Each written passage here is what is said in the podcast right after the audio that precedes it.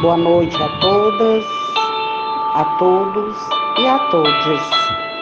Este é o Evangelho do Coletivo Gerações Espíritas pelo Bem Comum. Hoje é domingo, 24 de setembro de 2023. Iremos vibrar pelo movimento espírita, pelo coletivo Gerações e demais coletivos progressistas. Vamos agora elevar o nosso pensamento ao nosso Mestre Jesus, pedindo o seu amparo, a sua luz, a sua proteção. Que possamos ter mais paz no nosso coração, no nosso país e no mundo.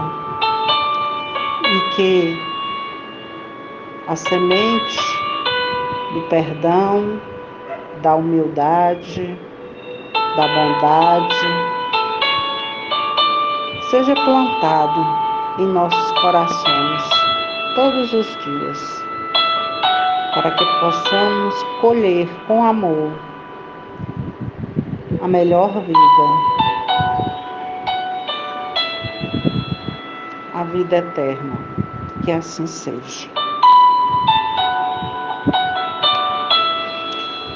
É, nas nossas reflexões diárias sobre o Evangelho segundo o Espiritismo, hoje iremos para o capítulo 25, Buscai e achareis.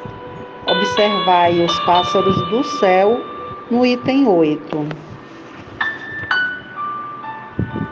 A terra produzirá bastante para alimentar todos os seus habitantes quando os homens souberem administrar os bens que ela dá, segundo as leis de justiça, de caridade e de amor ao próximo.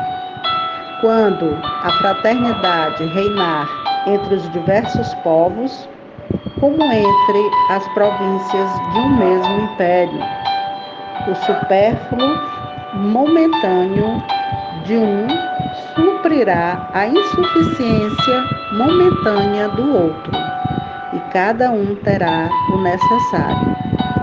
O rico, então, se considerará como um homem tendo uma grande quantidade de sementes. Se as espalha, elas produzirão ao cêntuplo para ele e para os outros. Mas se come essas sementes sozinho e as esbanja e deixa perder-se o excesso daquilo que comer, não produzirão nada e delas não haverá para todo o mundo.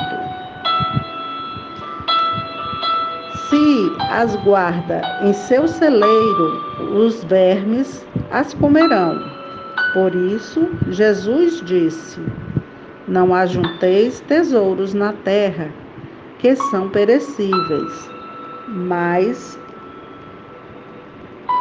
formai tesouros no céu, porque são eternos. Em outros termos, não ligueis aos bons, aos bens materiais mais importância do que aos bens espirituais e sabeis sacrificar os primeiros em proveito dos segundos. Capítulo 16, número 7 e seguintes. Não é com as leis que se decreta a caridade e a fraternidade. Se elas não estão no coração, o egoísmo as sufocará sempre. Fazê-las nele penetrar é a tarefa do Espiritismo.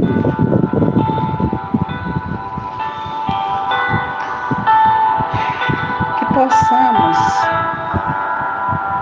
um dia acabar com a fome do nosso planeta. Que possamos um dia prosperar com justiça social pois o nosso Deus Todo-Poderoso, que cuida de tudo, nos deu o livre-arbítrio, mas também a capacidade de progredir. E é com essa esperança desse progresso que vamos construir um mundo melhor para os que virão. Vamos agora para a mensagem que está no livro Vivendo o Evangelho, volume 2, psicografia de Antônio Badu Filho, pelo espírito André Luiz. É a mensagem 299, outro ano. Assistes ao alvorecer de outro ano e entregas-te à amargura. Embora os olhos se encantem com os fogos de artifício, colorindo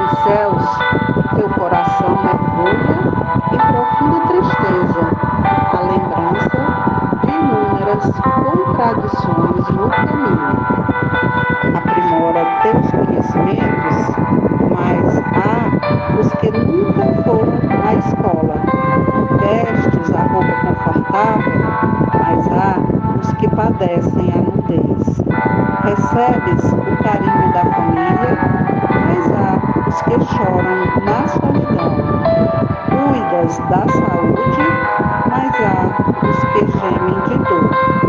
Participas de ceia farta, mas há mesas sem pão. Contas com a morada segura, mas há os que vagueiam sem teto.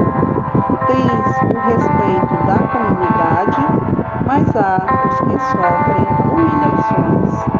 Exerces o serviço nobre, há os que trabalham sem dignidade. Tamanhas desigualdade merece reflexão, porque o abismo social é obra humana, nada tem a ver com a criação divina. Não é fácil renunciar ao casulo do egoísmo para voar através dos horizontes da fraternidade. Entretanto, esta é a tarefa que Jesus te colocou nas mãos, para que sejas parceiro na solução dos problemas da miséria e do sofrimento. Fortalece, pois, tua esperança no Senhor. Serve, socorre e busca nas lições do Evangelho os recursos para a renovação íntima. Conhecendo esses infortúnios, é provável que tua alegria não seja completa nos festejos do ano novo, mas com toda a certeza, este outro ano que se inicia é mais uma oportunidade que faças ao próximo o bem que desejas a ti mesmo.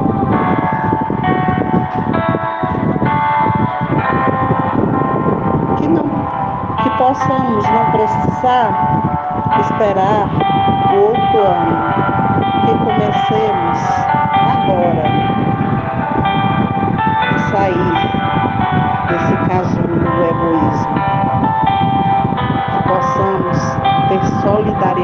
solidariedade, empatia, benevolência,